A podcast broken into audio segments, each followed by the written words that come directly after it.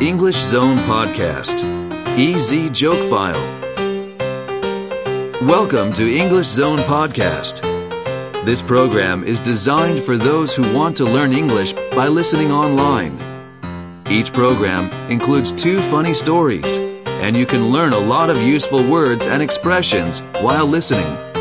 The best way to practice English listening is to download lots of content to your iPod or any other MP3 player. Now, on to the stories.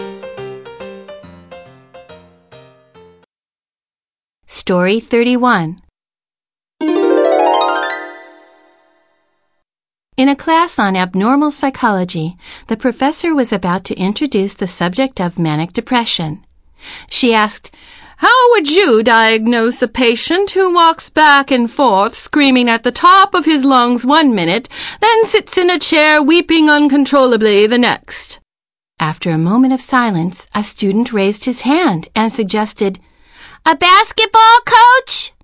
Oh, yeah. Oh, yeah. Story 32 A woman ordered coffee in a cafe and was disturbed that the waiter did not bring a spoon with her coffee. This coffee, She said in a voice loud enough for the other customers to hear, is going to be pretty hot to stir with my fingers. The waiter reddened and hurried back into the kitchen.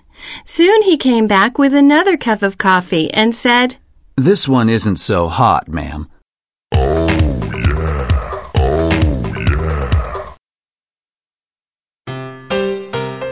Thank you for listening to English Zone Podcast.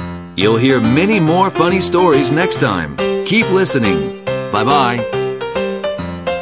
This podcast has been brought to you by English Zone. To find out more, visit www.englishzone.jp.